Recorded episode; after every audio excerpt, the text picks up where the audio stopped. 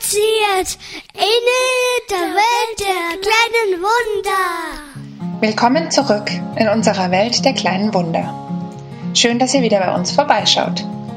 In unserem Podcast geht es rund um Frühgeborene, ihre Besonderheiten, unseren Alltag und unsere ganz speziellen Mama-Themen mit diesen tollen kleinen Menschen. Heute geht es um ein Thema, um das sich vielleicht noch nicht so viele Gedanken gemacht haben, aber das das Leben ganz schön durcheinander bringen kann. Und zwar geht es um posttraumatische Belastungsstörung. Wieso haben wir uns das Thema überhaupt zur Brust genommen? Wir haben vor einiger Zeit von einer betroffenen Mama über Instagram eine Frage zu dem Thema bekommen und mussten uns da selbst erstmal so ein bisschen reindenken und haben schnell gemerkt, puh, da lassen wir wohl besser einen Experten zu Wort kommen. Deswegen haben wir heute Dr. Gerhard Herrmann von der Fachklinik Bromerhof im Allgäu eingeladen. Wir werden im Interview, im Interview jetzt gleich besprechen, was eine posttraumatische Belastungsstörung überhaupt ist, was die Anzeichen dafür sind und was ich tun kann bzw. tun muss, wenn ich glaube, betroffen zu sein. Los geht's! Herr Dr. Herrmann, voll schön, dass Sie da sind. Ähm, vielleicht können Sie zum Anfang einfach mal zwei Sätze zum Promerhof und zu sich sagen und was Sie mit Frühchen zu tun haben. Ja, schönen guten Abend erstmal und vielen Dank für die Einladung, an diesem Podcast teilzunehmen. Ja, mein Name ist Gerhard Herrmann und ich bin von Hause aus Kinderarzt ausgebildet worden im Rheinland in Mönchengladbach in einer großen Kinderklinik und war da drei, vier, fünf Jahre auf einer pädiatrischen, also einer Kinderintensivstation. Habe da so meine Erfahrung gemacht in der Akutbetreuung von äh, neugeborenen Kindern, auch zum Teil frühgeborene Kinder bis 15 Wochen vor normalem ähm, Geburtstermin und bin dann danach ins Allgäu in die Fachklinik Bromerhof gegangen, deren Schwerpunkt war Betreuung von Familien mit ehemals frühgeborenen Kindern. Das hat mich sehr gereizt, weil ich auf der einen Seite ähm, kennengelernt habe die Akutsituation im Krankenhaus und auf der anderen Seite hat es mich dann gereizt zu gucken, wie ist die Entwicklung der Familien dann im Nachhinein zu Hause in den weiteren Jahren, was ja so als Klinikarzt dann nicht mehr so ähm, im Fokus steht, aber so die Nachsorge von den Familien, das hat mich interessiert. Und der Bromerhof hat sich da 1998 war das schon zur Aufgabe gemacht, Familien zu betreuen mit ehemals frühgeborenen Kindern. Der Schwerpunkt war dann nicht, die Kinder in ihrer Entwicklung zu, ähm, zu fördern und zu betreuen, sondern die Familie insgesamt in den Blick zu nehmen. Vornehmlich die Mutter oder im weiteren Verlauf auch immer mehr der Vater, in den Blick zu nehmen, wie die die Geburt erlebt haben, wie es denen geht, wie es mit den äh, Belastungen während der Geburt war, aber auch wie die weitere Zeit erlebt wurde, wie, äh, wie das Kind gefördert worden, werden konnte, wie die Belastungen in der Familie sind, was für emotionale Belastungen aufgetreten sind. Das alles war so der Schwerpunkt, den wir am Bromerhof ähm, in den Jahren so entwickelt haben. Und da haben sich über die Jahre ja hunderte von Familien bei uns eingefunden. Wir haben sie betreut in den, durch verschiedene ähm, ja, Anwendungen und Zuwendungen. Und das war oder das ist so unsere Aufgabe, die wir im Brummerhof machen. Ich selber bin halt, wie gesagt, vom Hause aus äh, Pädiater, also Kinderarzt, habe aber äh, über die Jahre dann auch so psychotherapeutische Ausbildungsdinge ähm, erlernt. Das eine heißt Logotherapie, das ist nicht zu, zu verwechseln mit Logopädie.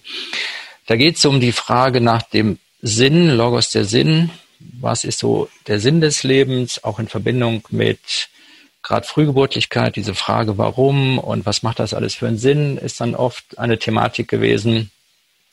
Ähm, dann aber auch eine ganz klassische psychoanalytische Ausbildung und jetzt in der letzten Zeit oder nicht in, letzter Zeit, also als Ausbildung schon eine traumatherapeutische Ausbildung, was auch gerade in Verbindung mit Familien mit Frühgeburtlichkeit durchaus eine hohe Relevanz hat. Ja, vielen Dank. Ähm, es passt äh, wunderbar, sehen wir also da in unser, in unser Thema. Wie gesagt, Eva hatte das im Intro schon angesprochen, dass wir von einer Mutter angefragt worden sind, könnt ihr mal was über posttraumatische Belastungsstörung machen? Und ähm, deswegen sind Sie heute hier. Und wenn ich das so höre, dann ist das wahrscheinlich genau Ihr Thema. Können Sie in, uns in kurzen, wenigen Sätzen mal sagen, worum es da eigentlich geht? Also bei einer posttraumatischen Belastungsstörung geht, immer, geht man davon aus, dass man ein äh, Erlebnis hatte, was äh, drei Hauptkriterien erfüllt. Also eine Trauma, eine Traumasituation erle erlebt hat. Und in dieser Traumasituation geht es darum, dass man sich existenziell bedroht gefühlt hat, ähm, eine Hilflosigkeit empfunden hat und Entsetzen gefühlt hat. Entweder man war in der Situation oder man war Zeuge dieser Situation. Also da gibt es ja ganz viele Beispiele wie Verkehrsunfall, äh, Todesfälle aller Art, die ähm, diesen Kriterien entspricht. Ähm, das ist so die Erwachsenensichtweise. Bei Kindern sieht das noch ein bisschen anders aus. Eventuell können wir da nochmal drauf eingehen. Aber für Erwachsene sagt man halt bei solchen massiven ähm, Lebensereignissen, das können ja auch Kriegserlebnisse sein, gerade unsere ältere Generation mit Kriegserlebnissen, Bombennächten. Genau, und ähm, diese Erlebnisse, die werden entsprechend von jedem Menschen unterschiedlich verarbeitet. Und man geht davon aus, wenn ähm, diese Traumatisierung nach einigen Monaten nicht vom Menschen selber äh, reguliert werden kann, dann kann es zu einer posttraumatischen Belastungsstörung kommen. PTSD abgekürzt oder PT, äh, Moment, posttraumatisch, also die deutsche habe ich dann immer nicht so drauf, ich sage dann immer PTSD, ist ja auch egal, genau. Ähm, und äh, da spricht man dann von, wenn nach drei Monaten noch auch wieder drei Symptomkomplexe übrig bleiben, nämlich man nennt das Intrusionen. Intrusionen heißt, dann kommen so von außen unwillkürliche äh, Gedanken ähm, oder auch so, ja, Intrusion heißt sowas wie Eingebungen. Das sind dann zum Beispiel auch so Albträume, wo man immer wieder an dieses äh, Trauma erinnert wird. Also man kriegt Albträume von dem Verkehrsunfall, von der, von dem, von dem Tod, was man erlebt hat. Klassiker ist der Eisenbahnfahrer, wo sich ein Mensch vor den Zug wirft. Das zweite Symptom ist ein Hyperarousal. Das ist eine Übererregbarkeit. Immer im, normal, im normalen Alltag erlebt man eine gewisse Übererregbarkeit.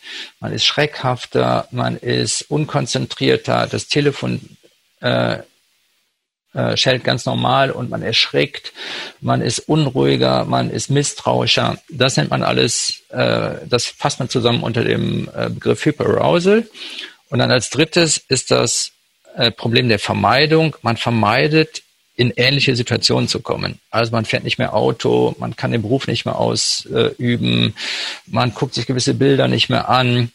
Ähm, das sind so Zeichen einer posttraumatischen Belastungsstörung. Hm. Und würden Sie jetzt sagen, also Frühgeburt ist ja auch ein sehr einschneidendes Ereignis und Erlebnis. Mhm. Ähm, ungefähr sagen, wie viele ähm, Familien davon betroffen sind? Kann man das so sagen? Also wir haben das mal tatsächlich bei uns im Romerhof versucht, in einer Studie auch zu klären. Das haben wir vor, vor einigen Jahren mal gemacht. Das habe ich zusammen mit einer Kollegin gemacht, einer Psychologin, um zu gucken, ob tatsächlich die, ähm, die Eltern an dieser posttraumatischen Belastungsstörung leiden. Da gibt es bestimmte Fragebögen, nach denen man das so klären kann. Und tatsächlich nach dieser, nach dieser Studie kam heraus, dass bei uns so ungefähr 20 Prozent der Erwachsenen die Kriterien erfüllen würden einer posttraumatischen Belastungsstörung. Das ist, da gibt es dann so Scorewerte, ist man einen gewissen Score drüber, dann spricht das dafür. Ähm, letztendlich glaube ich aber, dass das gar nicht so relevant ist, sondern dass es eher darum geht, wie das eigene Erleben ist. Also wenn mein Erleben ist, dass das irgendwie noch eine hoch äh, hochaktuelle Situation in meinem Leben ist, weil ich in Situationen, ich mache den Fernseher an, ich sehe ein Baby oder ich sehe ein frühgeborenes Kind, auf einmal bekomme ich äh, Tränen in den Augen, werde aufgeregt, bekomme schnell einen Herzschlag. Und wenn das lange dauert, bis ich mich wieder runterregulieren kann, wenn ich das zum Beispiel bei der Arbeit erlebe oder im Privaten, wenn das alles Symptome sind, die mein Leben beeinträchtigen, dann ist es in meiner Ansicht relativ egal, ob ich das dann nenne posttraumatische Belastungsstörung oder ob es noch eine Belastung ist, die, die übrig geblieben ist. Hm. Und was ist das, was dann am meisten belastet? Also wir sind also wir sind ja eher so ein Podcast für die Eltern. Viele Mütter hören uns. Ähm, ist es dann das abrupte Schwangerschaftsende, das Angst, die Angst um die um das Kind, Versagensgefühle, Ängste? Was ist das? Worum geht es da dann bei den Frühgeburten meistens? Also das ist das ist eigentlich sehr unterschiedlich. Das, ähm, was sicherlich so ein Thema ist, ist der Erstkontakt mit den Kindern, also dieses Erleben von mein Kind ist nicht so, wie ich das in meiner, in meiner Vorstellung hatte. Jeder kennt das Bild von einem normal ausgetragenen Kind, was im, im Bettchen liegt und lacht. Und Kinder, die zehn Wochen, zwölf Wochen, 15 Wochen zu früh geboren sind, ähm, wer es nicht kennt, kann sich das nicht wirklich vorstellen. Die sehen anders aus und allein der Blick und die, äh, das Erleben der ersten ähm, Stunden sind schon ein ganz besonderer Augenblick. Dann kommt es je nach, je nach Verlauf möglicherweise zu Komplikationen. Kinder müssen operiert werden, sind in Lebensgefahr. Also im Prinzip, ähm, ich, ich würde mich da schwer tun, da ein irgendetwas hervorzuheben. Es ist, es sind Ängste um das Kind, um das Leben des Kindes, äh, Im weiteren Verlauf kommt, aber das ist dann eher so die, das Thema der Aufarbeitung, äh, Versagensgefühle dazu. Also das ist ein ganz, ganz großer, bunter, Schuld ist ein großes Thema, was immer wieder besprochen wird. Bin ich irgendwie schuld? Habe ich nicht richtig aufgepasst? Die Frage nach dem Warum. Also es ist im, Großen, wenn man so will, was, was Quälendes an sich. Aber da kann man dann nicht sagen, dass der Moment jetzt ähm, der wichtigste ist, das ergibt sich dann eigentlich auch im, im Verlauf oder wenn man ähm, mit dem Patienten, also mit, den, äh, mit der Mutter und mit dem Vater spricht, welcher ist denn so der, der belastendste Moment? Und der ist, der ist sehr, sehr unterschiedlich. Jetzt haben Sie schon ganz viel gesagt, was denn so die Anzeichen sind für dieses Krankheitsbild oder ich weiß gar nicht, ob Sie es überhaupt als Krankheitsbild bezeichnen würden, aber jetzt ist ja nicht jede Situation, jede schlimme Situation, jedes Trauma, das man erlebt, automatisch auch einen Grund zu so einer Belastungsstörung zu führen. Sie haben vorhin schon gesagt, es gibt so Anzeichen und so.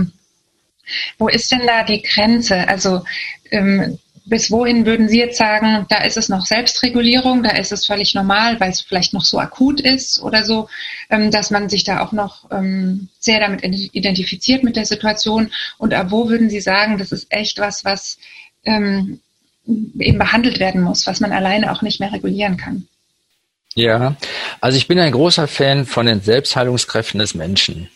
Also es muss nicht jedes, also, der also meine Perspektive des Menschen ist sowieso, dass er ein Wunder ist. Und auch die Früchten und überhaupt der Mensch ist, ist irgendwie was, äh, was Wundervolles. Und auch wie, wie das die, die Natur oder wer auch immer das eingerichtet hat, dass man auch hochbelastende Situationen gut überstehen kann. Das ist schon irgendwie was Faszinierendes.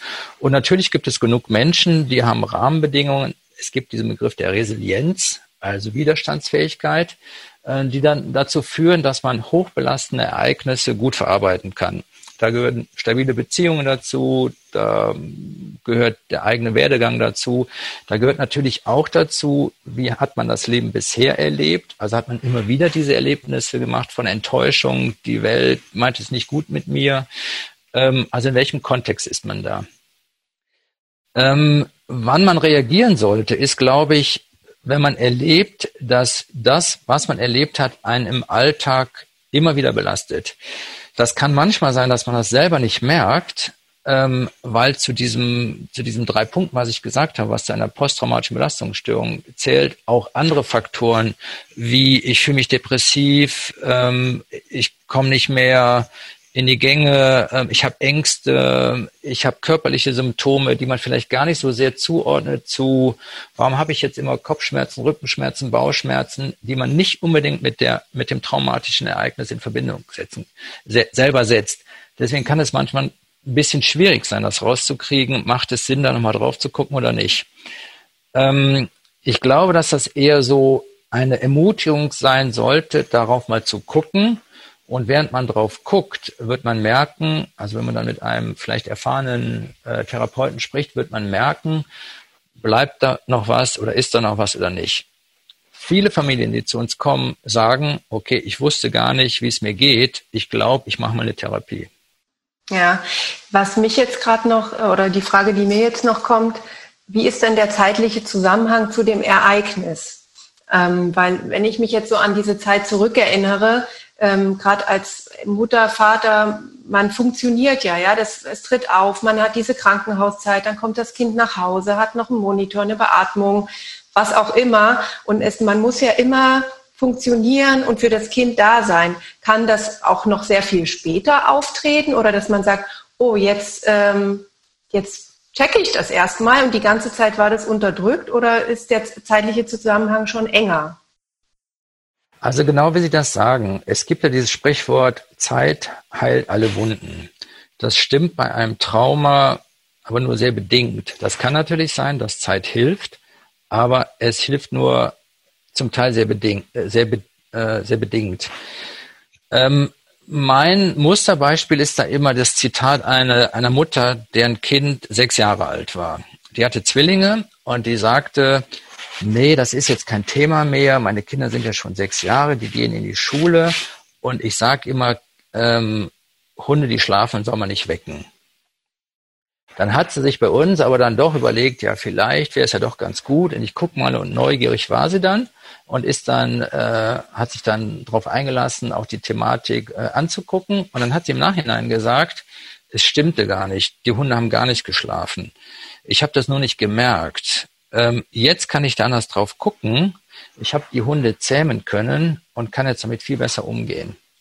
Und deswegen, es kann sein, dass es in einer gewissen Zeit äh, überwunden ist. Es kann aber auch sein, dass es Jahre später dann auch nochmal, weil genau wie Sie sagen, die Mechanismen des Menschen, um mit einer schwierigen Situation klarzukommen, ist in der Regel Funktionsmodus. Man schafft, man macht, man tut, man ist eingebunden, wenn man mal an andere Traumatisierungen denkt, wie Kriegstraumatisierung, da kann es 30 Jahre sein, dass man Familie gründet, arbeitet und so weiter. Und dann erst Jahre, Jahre, Jahre später, 30 Jahre lang später, wenn diese ganzen ähm, Kompensationsmechanismen nicht mehr da sind, dann auf einmal reaktiviert sich das Trauma. Deswegen ist das so ein bisschen schwierig zu sagen, wie lange ähm, ist, das, ist das relevant.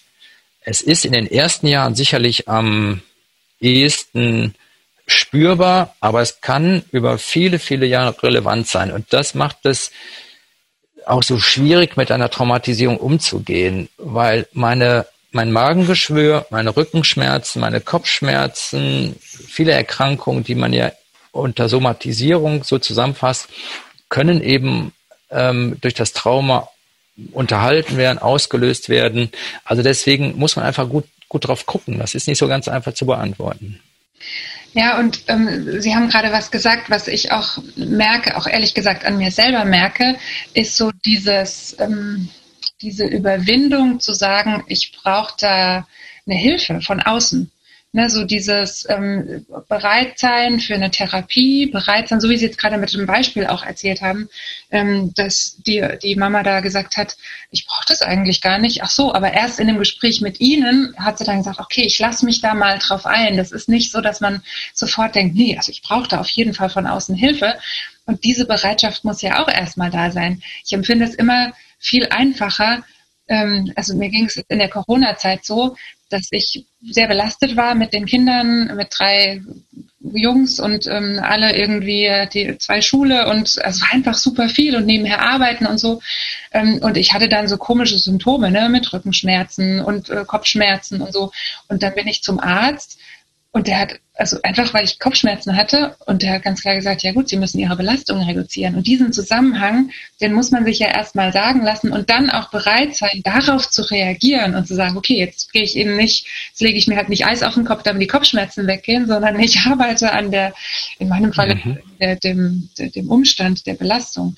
Aber das, da muss man ja erstmal hinkommen. Ich weiß nicht, ob das, ob Sie da auch schon mal das Erlebnis hatten, dass eine Familie zum Beispiel gesagt hat, nö, will, will ich mich jetzt nicht mit auseinandersetzen. Also mache ich nicht. Also das erleben wir natürlich tagtäglich, wenn man so will, weil sich mit der Thematik auseinanderzusetzen heißt, sich mit Gefühlen auseinanderzusetzen. Es gibt ja in der Traumatherapie ein Verfahren, das heißt EMDR. Hat vielleicht schon mal irgendjemand gehört. Das ist so eine englische Übersetzung, die ich auch immer nicht auf die Reihe kriege. Was aber mal jemand gesagt hat, ist EMDR heißt vielleicht auch, einmal musst du daran. Und dieses daran müssen heißt, ich muss mich eventuell damit auseinandersetzen, dass ich nochmal Schmerz fühle, dass ich Wut fühle, dass ich Schuld fühle. Und das wer macht das schon gerne, sich mit diesen Gefühlen auseinanderzusetzen? Also sich mit dieser Situation auseinanderzusetzen, dass ich extreme Hilflosigkeit, extreme Wut, extrem Schmerz gefühlt habe. Ähm, und das nennt man ja in der, in der Therapie als Abwehrmechanismen. Ich wehre das erstmal ab, damit ich damit am besten nichts zu tun habe. Und das hat sich die Natur schon gut einfallen lassen, diese Mechanismen, damit man dann funktionieren kann. Nur immer Abwehr aufrechtzuerhalten, kann ein irgendwann mal so erschöpfen, dass es irgendwann mal so anstrengend, dass es irgendwie zusammenbricht und dass man dann richtig krank wird. Ähm, aber das macht es schwierig, weil man es nicht immer auf dem ersten Blick, auf dem ersten Blick sieht oder auch spürt, ist dann noch was, was man vielleicht angucken sollte oder nicht. Grundsätzlich ist unsere Strategie auch am Bromhof immer zu sagen, wenn die Zeit reif ist, dann ist sie reif.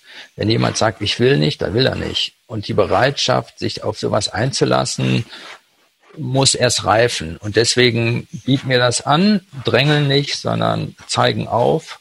Und wenn jemand dann das Gefühl hat, ich glaube, die Zeit ist reif, dann, dann funktioniert das von alleine.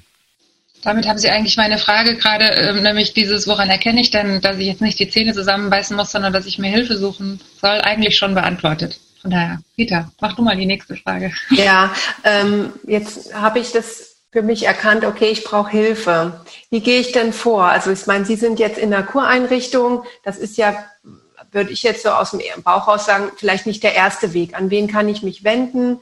Ähm, Hausarzt ja, oder Frauenarzt oder wer ist da gerade, oftmals hat man ja, wenn man noch jung ist, gar nicht so einen regelmäßigen Hausarzt oder so. Haben Sie da einen Tipp?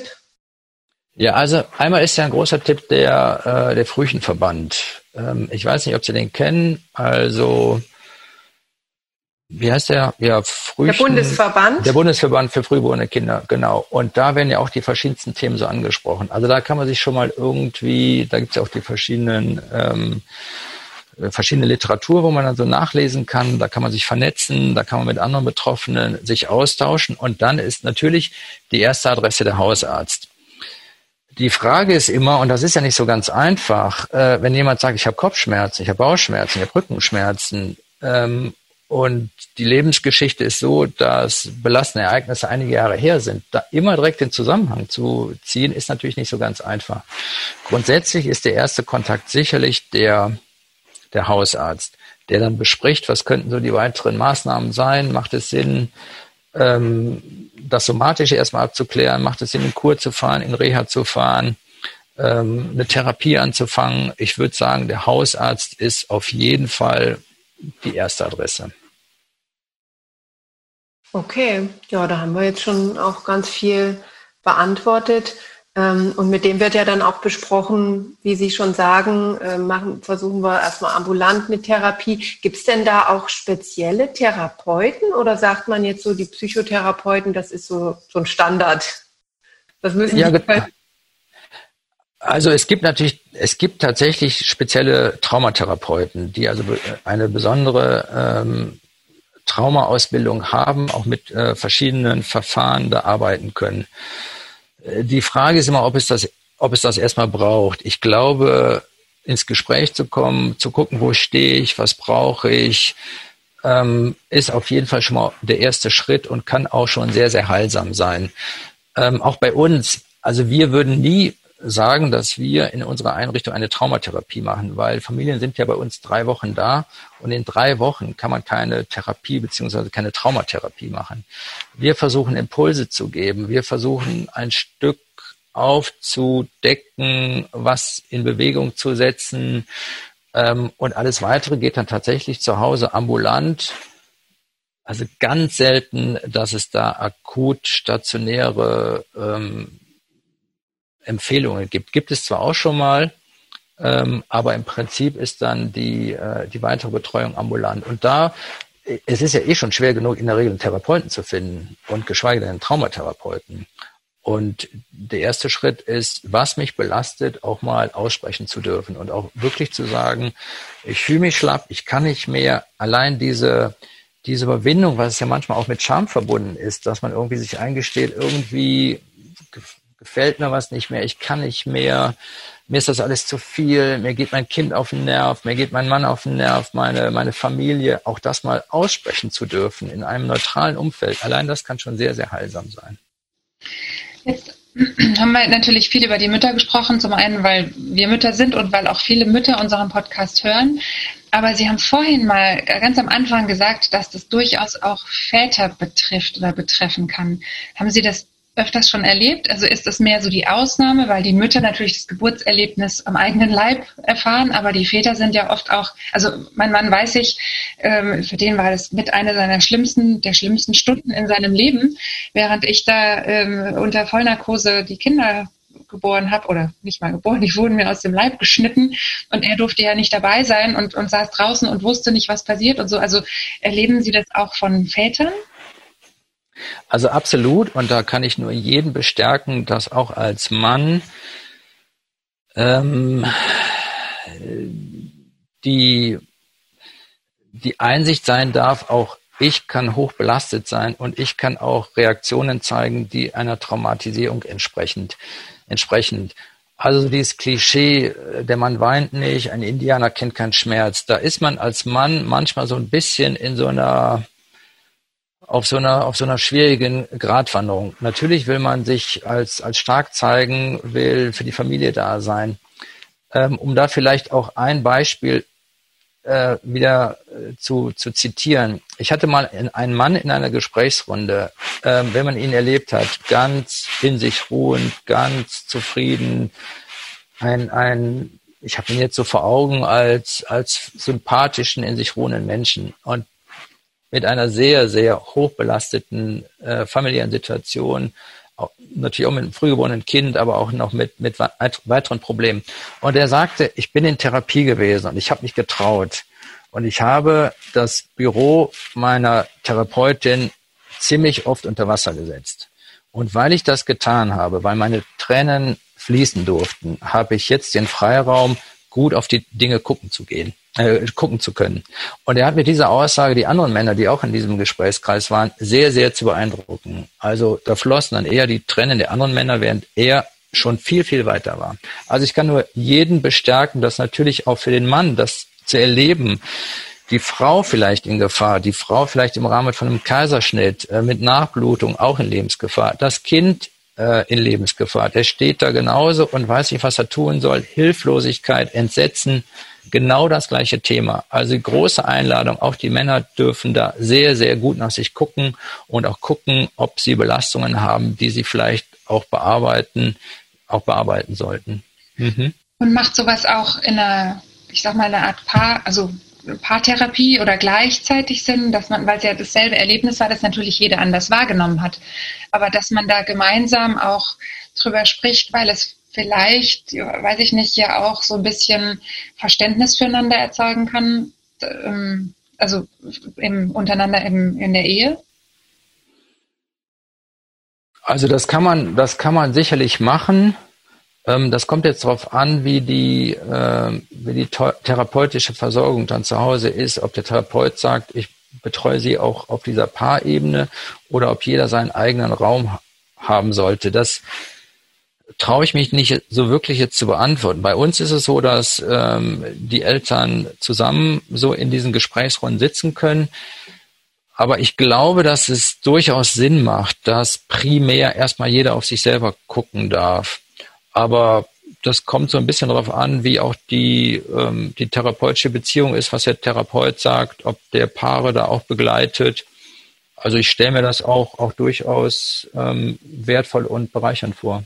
Mhm. Ich hätte dazu noch mal eine Frage zu der Situation bei Ihnen.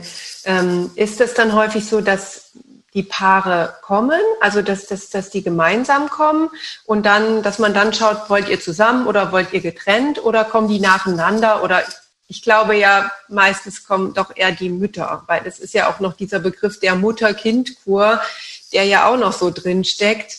Vielleicht können Sie da noch kurz was.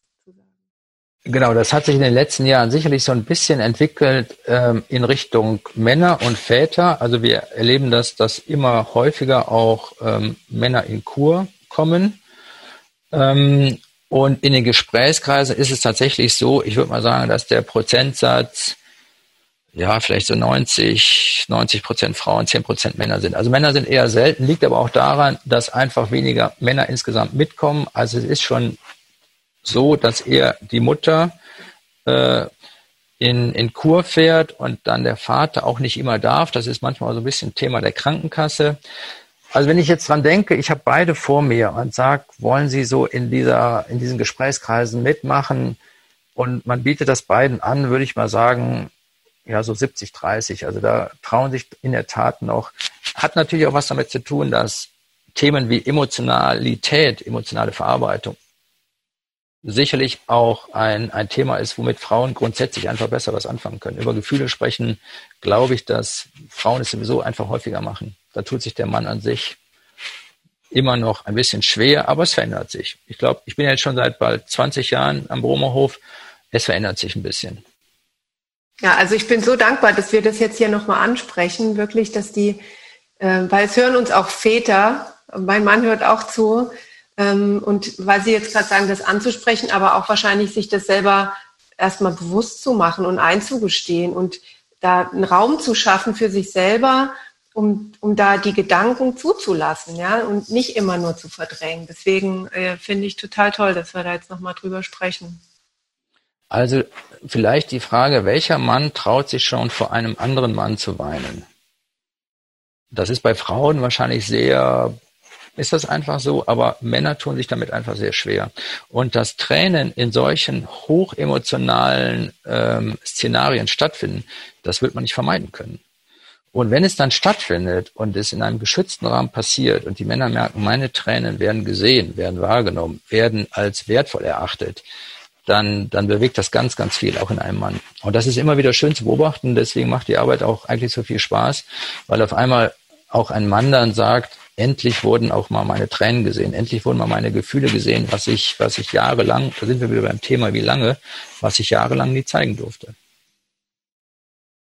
Ja, also ich glaube, das ist echt ein Thema, über das man sich, über das jeder für sich so ein bisschen auch nachdenken muss ähm, und vielleicht auch das Gespräch suchen muss, wirklich zu überlegen, lohnt es sich für mich? Ist es, ist es ein wertvoller, ein wertvoller Gedanke für mich, da echt eine Therapie zu machen? Ich muss da selber mich auch an die eigene Nase fassen. Ich habe bisher noch keine Therapie gemacht, ähm, aber tatsächlich, also will ich da auf jeden Fall mal drüber nachdenken und ähm, überlegen, vielleicht wäre das notwendig oder gut zumindest.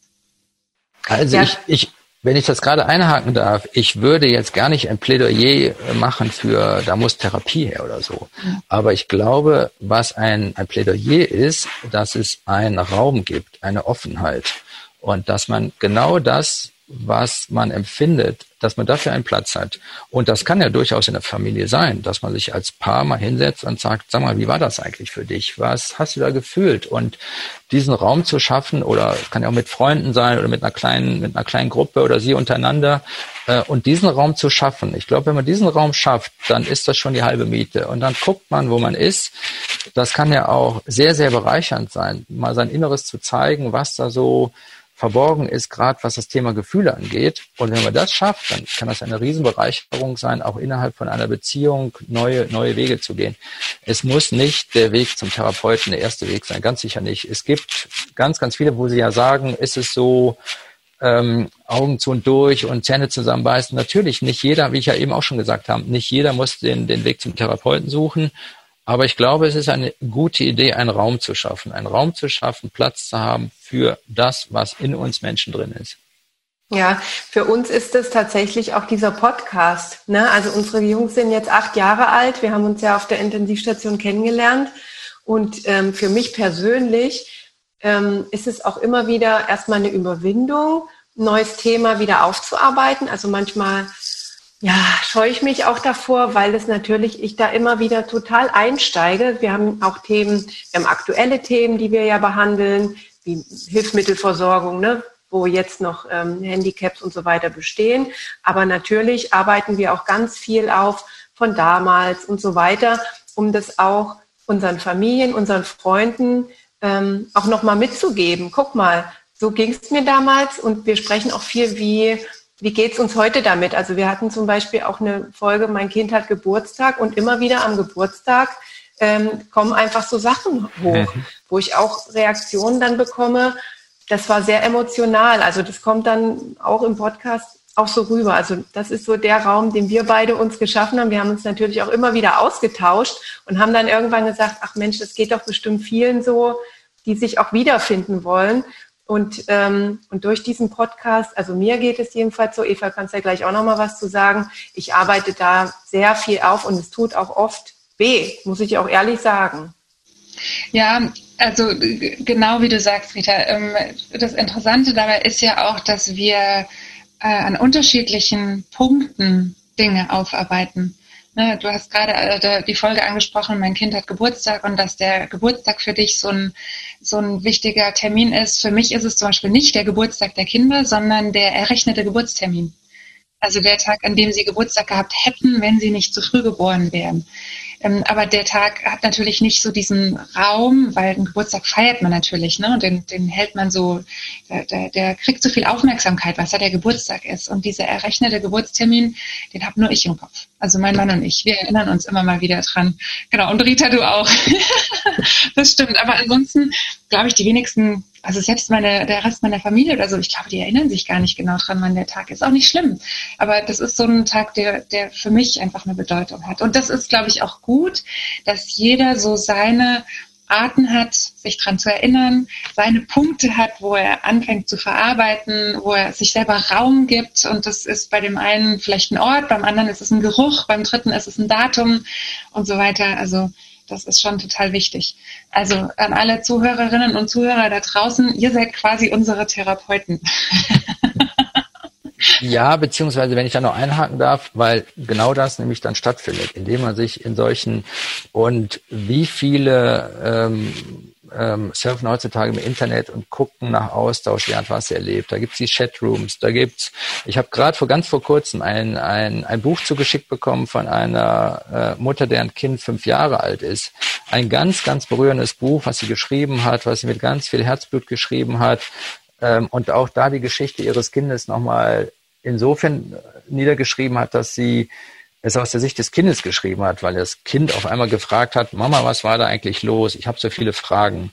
Und dann hat sie in diesem Buch diese Fragen des Kindes so verarbeitet. Und es war, und, und jeder unterschiedlich. Der eine schreibt vielleicht ein Buch, Gedichte, äh, Tagebuch, Podcast, was es auch immer ist.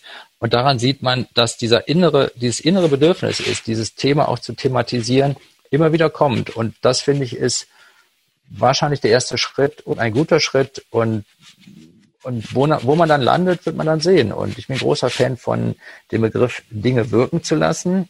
Jetzt auch unser Gespräch, wenn das irgendwo ähm, veröffentlicht wird, es wird Wirkung zeigen, äh, da bewegt sich was, da passiert was und dann sieht man Schritt für Schritt, was als nächstes ansteht.